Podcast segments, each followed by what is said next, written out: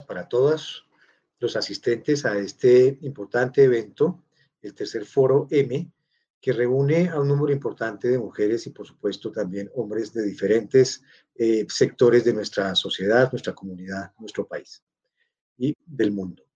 Muchas gracias a la Vicepresidencia de la República por esta invitación a compartir con ustedes en este eh, importante evento una sección que tiene que ver con tu ahorro en tiempos difíciles. Esto lo hacemos a través del programa Empropaz, Emprendimientos Productivos para la Paz, una iniciativa de Bancamía que desarrollamos junto con USAID, que es la Agencia de los Estados Unidos para el Desarrollo Internacional, que cuenta con el apoyo también de la Fundación Microfinanzas del BBVA, que es el principal accionista de Bancamía. Asimismo, participan en esta iniciativa en Propaz la Corporación Mundial de la Mujer Colombia y la Corporación Mundial de la Mujer de Medellín, quienes junto con Bancamía implementamos esta iniciativa en 76 municipios de Colombia más afectados por la pobreza y por la violencia. Nos complace contarles y compartirles que en Propaz, eh, presente en 15 departamentos del país, eh, tiene eh, un enfoque de género importante. Es así como el 74% de nuestros participantes son mujeres.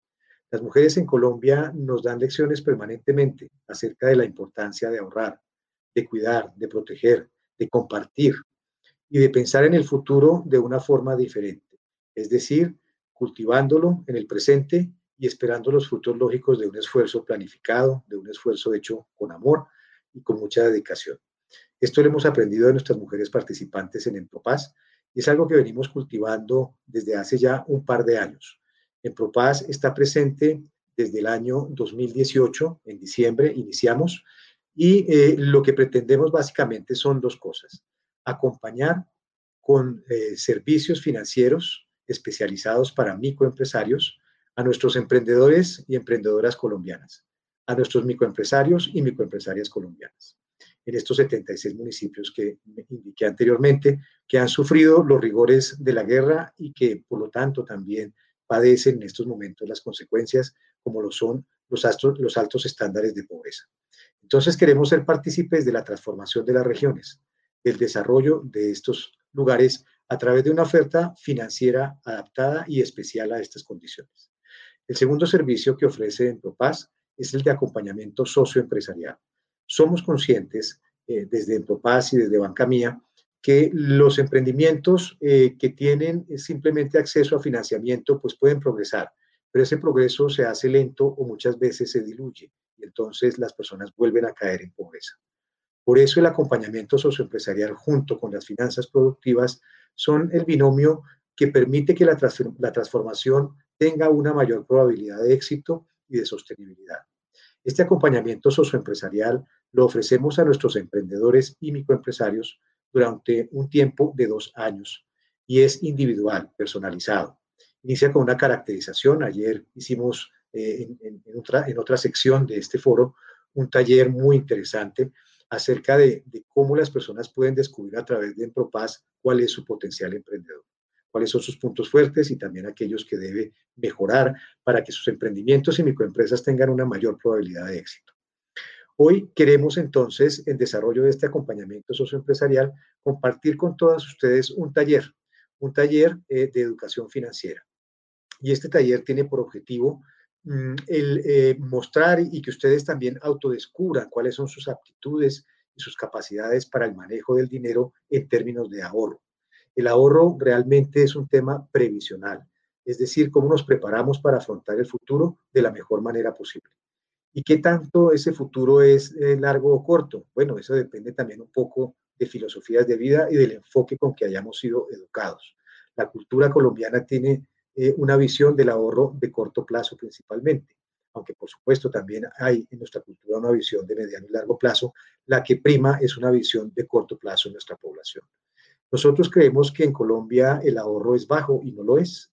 En Colombia realmente en todos los estratos socioeconómicos encontramos que el ahorro está presente de diversas formas, pero los hábitos de ahorro muchas veces no son saludables y por eso la salud financiera de muchas personas se ve resentida porque su ahorro no es fuerte, no es sostenible. Pues bien, en el taller que hoy tenemos preparado para ustedes, queremos compartirles algunos tips, algunas claves de cómo podemos manejar este ahorro en tiempos difíciles, tiempos difíciles como el que hemos vivido durante esta pandemia, pero este país está acostumbrado a los tiempos difíciles y el carácter del colombiano seguramente le permite asimilar estos conceptos de una mejor manera. Entonces, sin más preámbulos, quiero dejarlos ahora en compañía de la persona del programa que va a facilitar el, taller. Su nombre es Yolfameri Bustamante. Eh, ella es oriunda del Urabá antioqueño y una persona con una gran calidez y un gran conocimiento de estos temas. Nos va a acompañar entonces Yolfameri Bustamante, nuestra directora regional en la zona del Urabá del programa Paz. Buenos días, Yolfa. Bienvenida. Te dejo con el público. Muchas gracias a todos por su atención. Muy buenos días, doctor. Muchas gracias por su especial saludo. Qué rico estar aquí hoy acompañando en este foro a todos esos hombres y mujeres que, que están eh, desarrollando la economía del país. Bueno, em, sí, eh, vivo acá en la región hace ya 30 años, más de 30 años, y pues hemos eh, disfrutado todos sus paisajes, sus sus bosques, sus ríos, su mar, pero en especial su gente que, al igual que, que en cualquier territorio del país, en, cualquier, en cualquiera de las ciudades y pueblos de este territorio, eh, también hemos pasado por momentos difíciles y esos momentos difíciles pues nos han hecho sacar lo mejor de nosotros mismos como seres humanos y saber que, que tenemos que buscar y generar oportunidades para salir adelante y para cumplir nuestros sueños. Y muchas de esas oportunidades se hacen posibles a través del, del ahorro. Y precisamente de eso es que vamos a hablar hoy, de cómo ahorrar en tiempos difíciles. Eh, quiero saber si están viendo la presentación. Por favor, me confirman.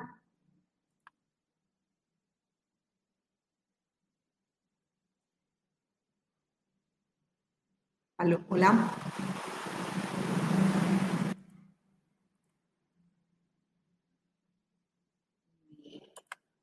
Bueno, entonces eh, nuestro objetivo en el día de hoy es que ah, primero hablaremos de por qué es importante ahorrar en tiempos difíciles y además trabajaremos una herramienta que se trabaja de una manera muy práctica, que es fácil de manejar y que nos va a facilitar el proceso para, para que ahorremos eh, a partir pues de que entendemos y tomamos decisiones que son más efectivas y eficientes respecto a nuestros hábitos de consumo. O sea, cruzamos todas nuestras actividades y nuestros hábitos de consumo.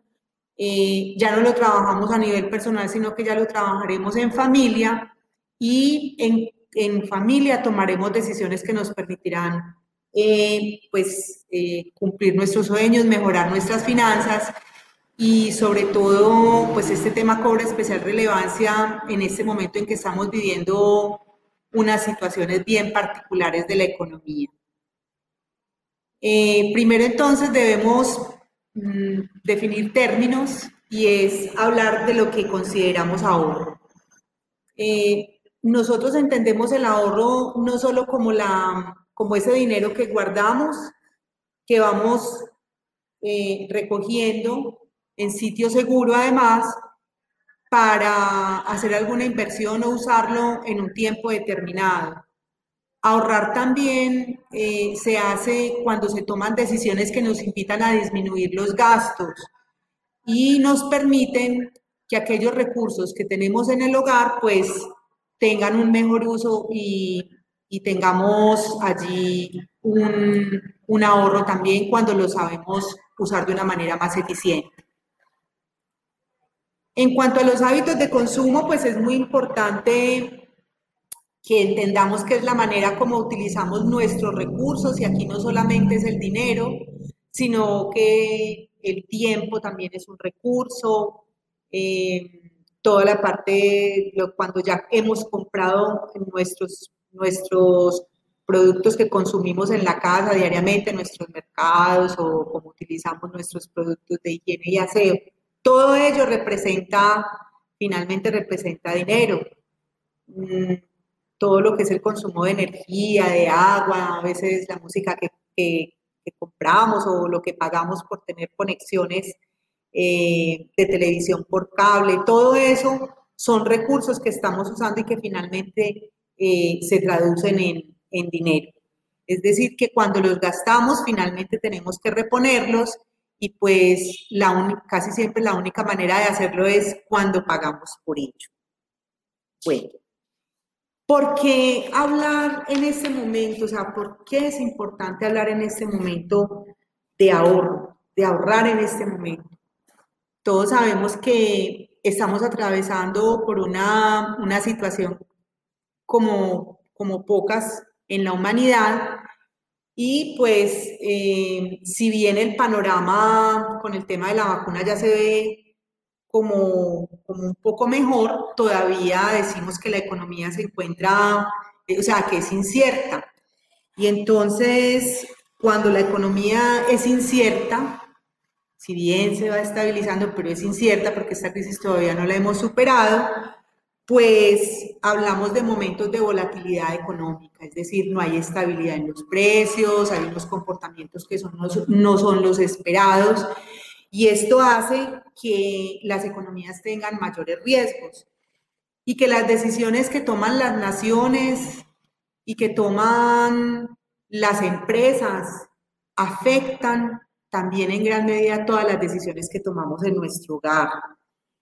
Como vemos, Mm, muchas de esas decisiones han tocado directamente la economía y los bolsillos de, toda la población y entonces por eso es importante que en ese momento reflexionemos y lo, lo hagamos en familia para que aún, aún aunque la economía esté en términos de incertidumbre, pues tengamos unos, unas herramientas y unos elementos que nos permitan tomar eh, la mejor decisión. Para hablar de esto también es muy importante definir entonces que el ahorro en sí mismo es una estrategia de protección. Nos permite sentirnos más seguros de cara a un momento que tiene incertidumbre. Entonces de ahí pues como la, la importancia. Cuando hablamos de los, cuando hablamos de, del ahorro, es muy importante también hablar de las prioridades que se tienen con respecto al ahorro. Generalmente, o sea, hablamos de tres prioridades en cuanto al ahorro y es mm, usar el ahorro preferiblemente para incrementar nuestros ingresos pasivos. Y es allí cuando, cuando hablamos de inversiones que se hacen para, para ser recuperadas entre el mediano y el largo plazo. Esa es una prioridad del ahorro. Pero también otra, una segunda prioridad es que el ahorro debe tenerse de alguna manera cerca, pero no incluido en el flujo de caja o en el bolsillo o, en el, o, tan a la mano, porque corremos el riesgo de gastarlo muy rápido. Esa es otra prioridad que tenemos que tener en cuenta en lo que tiene que ver con el ahorro. Y por último, pues sabemos que hay una parte del efectivo que tenemos disponible que sí lo debemos tener a la mano, pues para atender todas esas urgencias que son inmediatas. Más adelante entonces haremos una, una, sobre estas tres medidas, haremos una clasificación de cómo nos comportamos según esté el panorama. Entonces, en función de cómo se encuentra el panorama económico, podríamos hablar de dos términos. Podemos hablar que hay unos panoramas que son muy estables, como el que conocíamos antes de la pandemia, y unos panoramas más inestables, como lo que nos está pasando ahora. Algunos sectores estarán más estables que otros, pero en general la economía habla de inestabilidad. Cuando el panorama es estable, entonces uno dice que toma decisiones que pueden que pueden ser consideradas a largo y mediano plazo. Recuerden, recordemos que cuando hablamos de largo plazo estamos hablando de más de dos años. Y cuando estamos hablando del mediano plazo estamos hablando de decisiones que se toman a menos de año y medio hasta seis meses. Cuando el panorama se encuentra muy inestable, yo tengo que estar pensando entonces en decisiones que son del corto y del mediano plazo. Es decir, que estamos hablando de decisiones económicas que máximo se, toman eh, para menos de un año. Estos dos factores, o sea, el factor de cómo está el panorama de la economía y en función del tiempo, entonces hacen que yo decida, que tome decisiones sobre la disponibilidad de mis recursos. Y entonces ya aquí empiezo a cruzar estas variables y digo, bueno, si yo tengo un panorama estable en la economía en cuanto a mi ingreso, Puedo decir que mi primera prioridad sería entonces incrementar mis ingresos pasivos, o sea, aquellos que en sí mismo me van generando renta, ¿cierto? Como la inversión en, activos productivos o comprar propiedad raíz o a veces hacer inversiones de ahorro a unas tasas más atractivas, pero pues que me voy a demorar más tiempo en recuperarlo. Un, segundo factor, un segundo elemento cuando la economía está estable es pensar entonces en dejar otra porción de, de mis recursos, en tenerlo cerca para aquellas inversiones que tengo que pagar en el corto plazo, como por ejemplo un semestre de universidad o, la, la, reparación o el mantenimiento de un activo productivo que tenga que, hacer en mi, en mi empresa o de pronto la cuota inicial para, para un activo de mayor valor. Ese, ese dinero debo tenerlo focalizado, pero no lo debo tener incluido dentro de la bolsa del dinero, dentro de mi bolsillo, dentro de mi billetera, donde tengo mayor probabilidad de gastarlo en un momento eh, más inesperado. Por último, entonces pensamos en ese flujo de dinero que tenemos eh, disponible casi que a diario para gastarlo más rápido, generalmente en lo que tiene que ver con los gastos de alimentación y mantenimiento y todos los gastos, digamos, del hogar. Cuando el panorama de la economía es más inestable, entonces hablamos de que mis inversiones serán pensadas para, o sea, todo lo que tiene que ver con el manejo de mi dinero será pensado en el corto y en el mediano plazo. Entonces aquí se invierte. Ya es contrario a lo que estábamos hablando ahorita. Aquí ya tengo que pensar que el dinero tiene que estar más a la mano y pues por estar más a la mano corremos el riesgo de gastarlo más rápido. Una segunda opción es tenerlo cerca, pero separadito, en, de pronto en una cuenta de ahorros o en una alcancía o en una cajita fuerte donde, donde solemos guardar nuestros recursos, pero que no esté pues andando con él, pero que me permita en un momento dado atender un pago o un compromiso que tenga en menos de uno o dos meses y que pueda pues utilizarlo. Y por último, cuando el panorama es inestable, pues lo último que pienso es en realizar inversiones para mejorar mis ingresos pasivos, o sea, todos esos que me dan renta.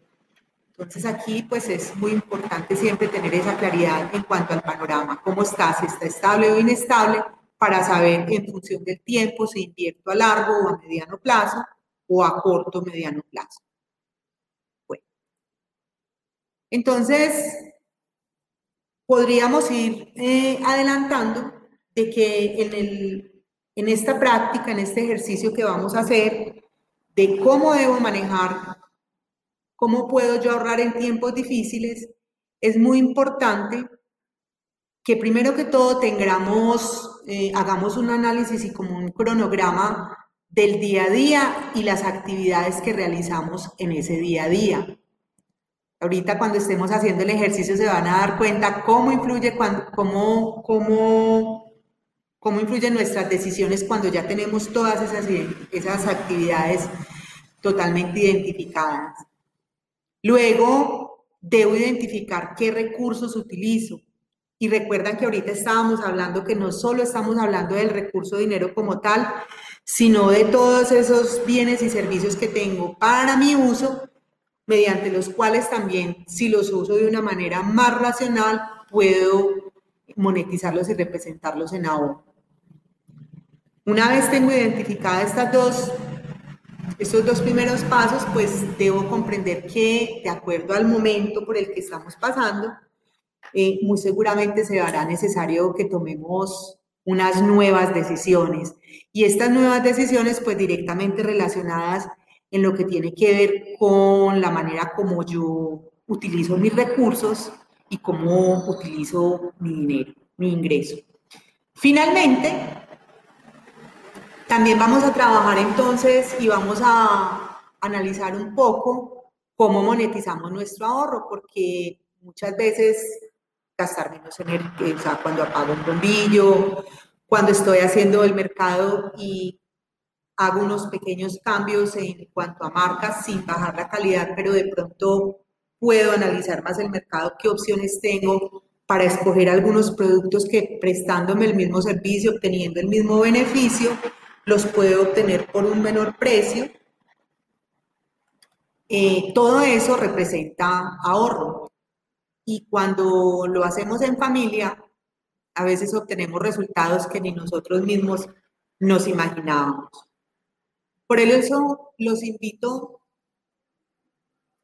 a que pensemos un poco en las actividades y en los hábitos que tenemos en cuanto a nuestras actividades cotidianas relacionadas con lo que nos cuesta la realización de esas actividades, lo que significan esas actividades y lo que muchas veces representan nuestros hábitos de acuerdo al consumo. Por así decirlo, yo puedo tener unas actividades que me generan ingreso y tener unos hábitos que hacen que ese ingreso se gaste de una manera más rápida. Vamos a ver entonces cuáles son esas actividades.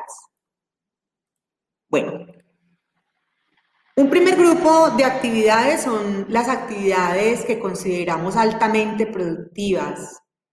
Estas actividades son actividades que nos aportan mucho valor en nuestra vida, por ejemplo, trabajar, eh, estudiar, hacer ejercicio, eh, las actividades de limpieza del hogar, todas las actividades de, de, lo que es el mantenimiento del hogar y todo lo que es compartir con nuestros hijos o con nuestros padres cuando son adultos mayores, son actividades altamente productivas. Unas nos representan valor en dinero, otras nos representan valor en conocimiento, todo lo que estoy aprendiendo, y otras, por supuesto, nos elevan y nos, nos representan valor en todo lo que significa nuestra dimensión social, espiritual o nuestras relaciones.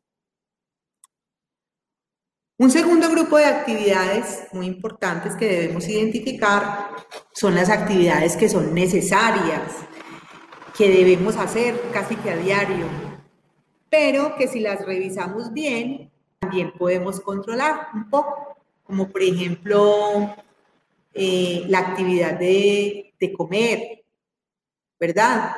Eso lo tenemos que hacer a diario, pero podemos revisar si lo estamos haciendo de una manera más juiciosa o no, porque a veces yo puedo comer preparando mis alimentos o simplemente por estar haciendo pues otras actividades que ya consideraremos si generan valor o no, eh, pido a domicilio.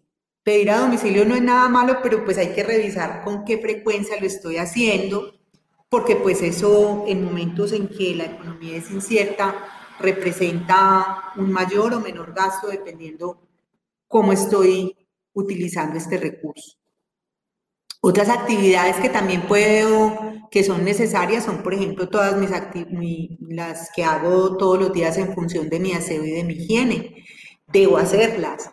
O en función de mi presentación personal, sobre todo en el caso de las mujeres que nos cepillamos, nos maquillamos y que utilizamos tantos accesorios, allí también podemos poner un poco de, de análisis para entender que con todas esas actividades las podemos seguir realizando, pero que si le hacemos un poco más racional podemos hacer un mejor uso de nuestros recursos. Por último, entonces hablaremos de lo que desde el punto de vista de generación de ingreso se consideran actividades no productivas o que quizás no nos aportan tanto, como les dije, desde el aspecto económico. Por ejemplo, los videojuegos, los juegos de mesa, ver televisión, eh, todo lo que es cine por suscripción o muchas veces salir de paseo, pues eh, no se considera una actividad productiva desde lo económico, pero también sabemos que esas actividades nos aportan pues bienestar, van directamente relacionadas con nuestra salud mental y con nuestro relacionamiento, que pues son eh, valorados en lo que tiene que ver con nuestra dimensión como seres humanos en lo social, en nuestra relación de pareja y en lo espiritual. Bueno, una vez identificadas entonces estos tres tipos de actividades, aquí les traje un resumen donde digo qué actividades son algunas actividades consideradas altamente productivas. Aquí identificamos otras que son necesarias. Ustedes pueden hacer, los invito a que hagan el ejercicio en casa, que lo vayan pensando, que cojan un ojito y digan, bueno, ¿cuáles son mis actividades altamente productivas? ¿Qué actividades son necesarias? Y por supuesto, pues también relacionar las actividades que desde el punto de vista económico consideramos que no son productivas, pero que como ya dijimos, nos generan bienestar. ¿Qué actividades son altamente productivas? Por ejemplo, las que habíamos mencionado, trabajar, estudiar, todo lo que tiene que ver con la limpieza y atención del hogar y todo lo que tiene que ver con el aprendizaje y juegos con nuestros hijos. Eh, actividades necesarias, pues digamos que en el día a día básicamente son todo lo que tiene que ver con aseo, higiene, todo lo que tiene que ver con nuestra alimentación y por supuesto con nuestra, nuestra presentación personal. Y no productivas, pues aquí consideramos algunas, pero ustedes pueden agregar todas las que, las que vivan y las que hagan en su lista, como los juegos, compartir con, con amigos, eh, salir de compras, salir de paseo, asistir a eventos culturales, deportivos o artísticos, todo eso son actividades que nos generan bienestar, pero pues que desde lo económico nos representan generalmente más un gasto. Bueno. Y entonces, mm, para ir como, como concretando todos estos conceptos, yo puedo entonces hacer un análisis de mi día a día y decir que tengo por costumbre después del almuerzo comerme un paquete de papitas y una gaseosa entre lo que es el almuerzo y lo que es mi, cena. Y digo que esas papitas y esa gaseosa me cuesta más o menos dos mil pesos diarios y que para consumirlo pues no, no necesito sacar un tiempo adicional, sino que muchas veces mientras que estoy trabajando o estoy estudiando, hago ese consumo. Muchas veces no me doy cuenta que estoy haciendo ese consumo. También haciendo mi, cuadro de análisis veo que yo puedo ver películas por suscripción, que esas películas me generalmente en, ellas invierto por lo menos una hora, una hora, dos horas al día, y que para tener ese privilegio de ver esas películas mensualmente pues pago 17 mil pesos eh, a, la, a la compañía de, de videos por cable a la suscripción y que además pago el Internet, pero yo no estoy incluyendo ese, ese gasto, ese costo del Internet, pues porque el Internet también lo utilizo como mi medio de trabajo. Entonces, allí no estoy contando esa parte.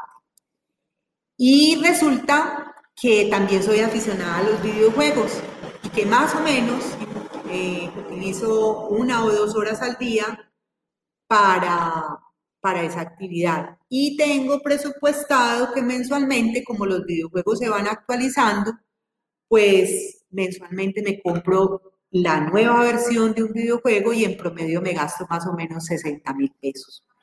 Quiero también contarles que tengo una costumbre me encanta el café y me gusta tomarme dos tazas de café por lo menos, una en la mañana y otra en la tarde, y que en promedio cada taza de café me vale más o menos 500 pesos y a veces se lo compro a la señora de la esquina que los hace deliciosos. Y ustedes dirán, ¿por qué tengo acá en este ejemplo señaladito tomarme dos tazas de café?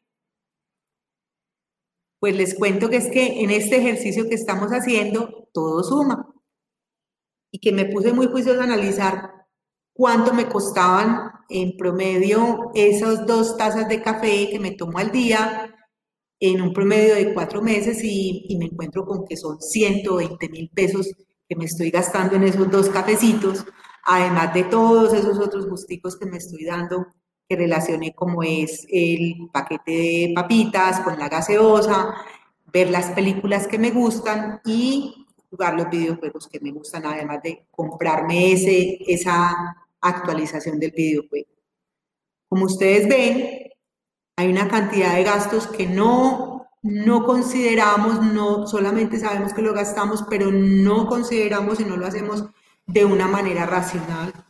Y entonces eh, es por eso que es muy importante que ante algunas situaciones especial esta por la que estamos pasando, tomemos conciencia de la manera como utilizamos ese valioso recurso.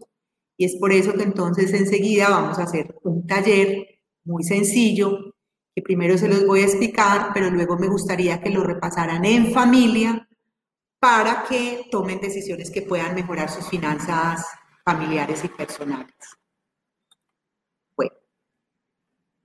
Para este ejercicio al que los voy a invitar, entonces quiero proponerles unos acuerdos.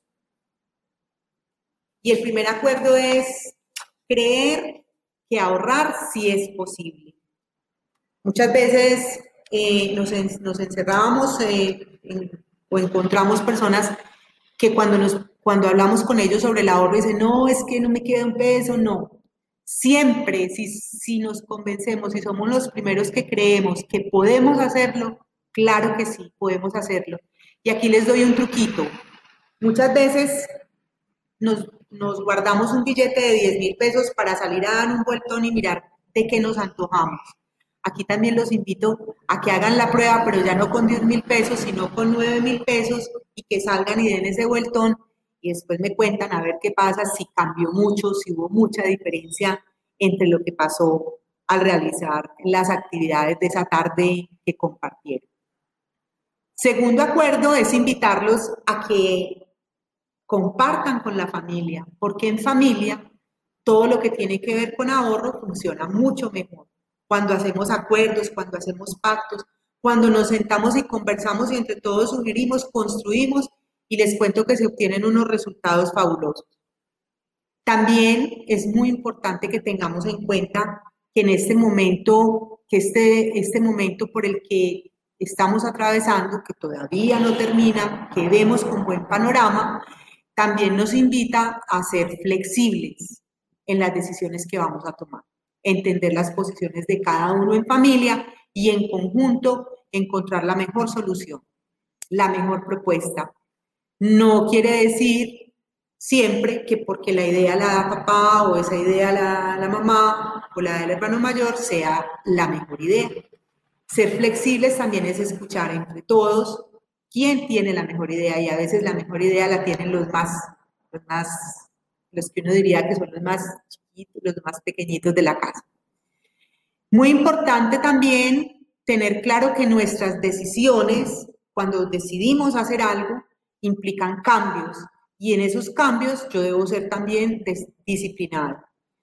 Y también debemos llegar al acuerdo de que nuestras prioridades en este momento deben ser nuestra salud física, nuestra salud mental y por supuesto nuestra familia.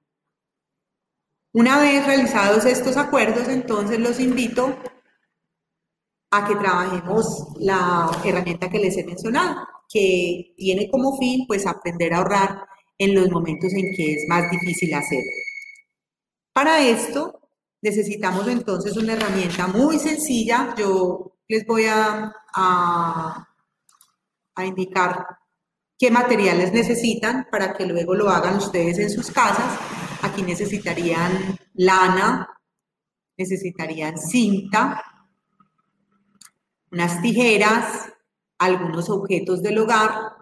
Más adelante miramos qué, qué objetos podemos utilizar. Necesitaríamos papel, marcadores y algunos papeles de colores para indicar, para, señal, para hacer algunas banderines. Pero por el momento, para este ejercicio que vamos a hacer, los invito a que tengan a la mano, pues con una hoja eh, eh, podríamos hacer el, el, ejercicio inicialmente y ya ustedes en casa pueden entonces utilizar estos elementos. Lo más importante es que en esa hoja de papel ustedes tracen dos líneas. Y en estas dos líneas van a separar la parte superior, van a identificar las horas, o sea, vamos a señalar las horas del día eh, eh, a partir del momento en que nos levantamos. Me explico. Si mi día comienza a las 6 de la mañana, yo puedo separar aquí en esa parte superior, todo, eh, puedo dividir los lapsos de tiempo por cada hora. Y puedo decir que si mi día comienza de 6, entonces me voy de 6 a 7, de 7 a 8 y así hasta que llegue a las 9 de la noche. Y en esta parte inferior, pues eh, el tiempo que, que no estoy marcando acá es aquel que tiene que ver con el tiempo en el que estoy en sueño nocturno. ¿Qué actividades debo señalar entonces? Eh, entonces me quedaría entre estas dos líneas un espacio donde voy a identificar de manera gráfica a qué actividades me dedico en el transcurso del día, desde que comienza mi día hasta que termina. Aquí, por ejemplo, tenemos eh, unas actividades que realizo en la primera jornada del día. Leer el periódico, tomarme un café, ya les dije que me encanta el café. Aquí me aparece hacer ejercicios. Aquí tengo una herramienta de trabajo, mi computador donde me conecto. Y aquí aparece una tabla de cocina donde muy seguramente estoy realizando mis actividades del hogar en lo que tiene que ver con el alimento. En las horas de la tarde estoy identificando que tengo actividades, hábitos de lectura. Aquí estoy haciendo cuentas, también estoy trabajando o estoy estudiando. Y aquí, pues algunos deportes que practico, el alguito que me puedo tomar con algún amigo y juegos o veo televisión. Estas son algunas de las actividades, pero ustedes pueden hacer un ejercicio más eh, definido a manera personal con algunas actividades que no hayamos incluido acá. Y como ven también al final aparecen las actividades de descanso. Después de haber identificado todas las actividades que realizo en el día, por eso los invito a que se tomen su tiempo, que señalen muy bien en, esa, en ese cuadro que están haciendo todas esas actividades, casi que haciéndolo minuto a minuto, para que logren identificarlas, inclusive no solamente las del día, podrían inclusive eh, pensar en actividades que realizan de manera semanal, los sábados en la tarde o los domingos, o de pronto pensar en esas actividades que también se realizan de manera semestral, cuando salimos a vacaciones, cuando los niños están en semana de descanso o cuando o las actividades que realizamos de manera anual, cuando tenemos pues la Navidad, el recibir año nuevo, cambiar de colegio, todas esas son actividades que yo podría perfectamente señalar en esta herramienta. Y una vez tengo señalada esta herramienta, recuerdan que les dije que necesitábamos papelitos de colores. Con estos papelitos de colores puedo señalar entonces eh, unos banderines que ya les voy a explicar cómo los usamos. Entonces aquí tengo las actividades que realizo y observan que ya algunas actividades las señalé con un papelito azul. Este papelito azul o marcarlas si las estoy haciendo en una hoja, resaltarlas con un color azul, quiere decir que esas son las actividades del día que más me aportan y que me aportan desde el punto de vista eh, generalmente económico, ¿sí? que son un beneficio para mí. Y luego, con un papelito rojo, hago banderines rojos o con un lapicero rojo señalo aquellas actividades que me representan una inversión en tiempo, que me aportan menos dinero y que algunas veces si no las controlo, antes por el contrario, no me generarían tanto bienestar.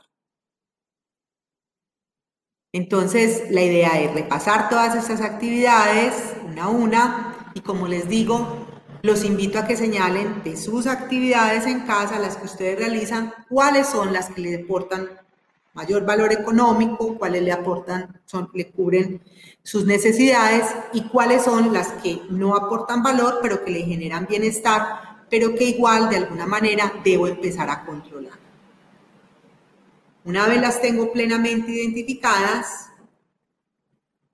entonces empiezo finalmente a tomar decisiones. Y entonces cuando tomo estas decisiones, comienzo a darme cuenta que muchas de las actividades que realizo, las realizo de pronto de manera acelerada, no consciente, o no tengo conciencia de, no, no he pensado mucho en que la misma manera como estoy gastando, de pronto no es la misma manera como está llegando el ingreso a casa y eso hace que de pronto pueda pasar pues por una situación que sea un poco más crítica. Muy importante tener en cuenta aquí para esta toma de decisiones la manera como también, o sea, la manera como yo estoy gastando mi recurso y también la manera como lo estoy recibiendo y así voy haciendo un contraste. Porque, por ejemplo, en el caso del, de, digamos, yo puedo tener unos muy bien identificados mis gastos diarios, pero no puedo, no identifico mucho mis gastos semanales, todas esas actividades que hago de fin de semana, cuando me gusta salir, por ejemplo, los viernes en la noche a comer con mis amigas, y eso implica que tenga un gasto adicional, y de pronto los sábados en la tarde quiero salir con mi pareja, que eso me representa bienestar emocional, bienestar de pareja, pero pues tengo que tener muy claro con qué recursos cuento, y de pronto si el domingo también quiero salir de paseo a un sitio más alejado, pues todo eso debo presupuestar. También tener en cuenta eh, algunos gastos de mantenimiento de equipos del hogar o mantenimiento, digamos, si tengo un vehículo, cuánto me cuesta los mantenimientos que debo hacer cada tres meses o los recambios de aceite que debo hacer cada cuatro meses o cada que me diga el mecánico. En esa parte no soy pues la más, la más experta, pero sí sé que debo tener una provisión para todos esos mantenimientos o para todos esos gastos que son a veces inesperados. Una vez que ya he elaborado toda esta, esta lista de actividades y, he visto mis hábitos de consumo y los he compartido con mi familia, entonces debemos tomar decisiones en conjunto. Saber qué actividades diarias y qué hábitos podemos mejorar en función de cambiar estos hábitos y mejorar nuestras economías proteger un poco más nuestros recursos y finalmente, pues, cambiar nuestras rutinas. En conclusión, eh, pues lo que hemos querido con esta presentación es demostrar que siempre, siempre eh, podemos ahorrar, que ahorrar siempre será posible, pero que solamente depende de nosotros mismos y de nuestro compromiso con esa causa que es el ahorro. Eh, Quiero, antes de terminar con las dos últimas conclusiones, es que eh, cuando estemos haciendo estos cambios en nuestros hábitos, y así como algunas veces apagamos un bombillo o ahorramos en el consumo del agua, eh, bueno, tomamos esas decisiones, podemos eh, tener una cajita donde llevamos, anotamos en un papelito, hoy apagué el bombillo, hoy gasté menos agua, Hoy tuve un ahorro al comprar un producto que me suplía una necesidad, pero que me salió un poco más favorable. Y todo eso podemos llevarlo en un papelito y lo vamos anunciando en esa cajita que podemos tener destinada para ello en el hogar y que al final de la semana o en el periodo que ustedes establezcan, podemos sentarnos y mirar cuántos momentos, cuántas actividades representaron un ahorro en la familia, y empezar a monetizarlo, o sea, decir, y, con todas esas actividades y con estos cambios de hábito, ¿cuánto logramos ahorrar? Y verán que esto no solamente pasará a ser una actividad que hagamos cada cierto tiempo, sino que se convierte en un hábito. Ahorrar también es un hábito, pero depende de tu compromiso. Recordemos entonces que en este momento nuestra prioridad financiera es cuidar nuestros bienes esenciales, y esos bienes esenciales pues son nuestro techo, nuestra salud, nuestra alimentación. Recordemos que el ahorro también es una estrategia de protección y que por eso debe ser tomada con seriedad en situaciones que son de mucha incertidumbre y que finalmente las decisiones que nosotros tomemos con respecto a los hábitos de consumo son las que pueden marcar de una manera significativa la diferencia y que, como lo decíamos al principio, depende de ti y en este caso cuando la decisión es en familia depende de todos nosotros. Quiero entonces eh, invitarlos a que ustedes hagan este mismo ejercicio, realicen, analicen todas sus actividades y por favor tomen su turno. Muchas gracias por su atención y les deseo una feliz tarde, que se encuentren muy bien.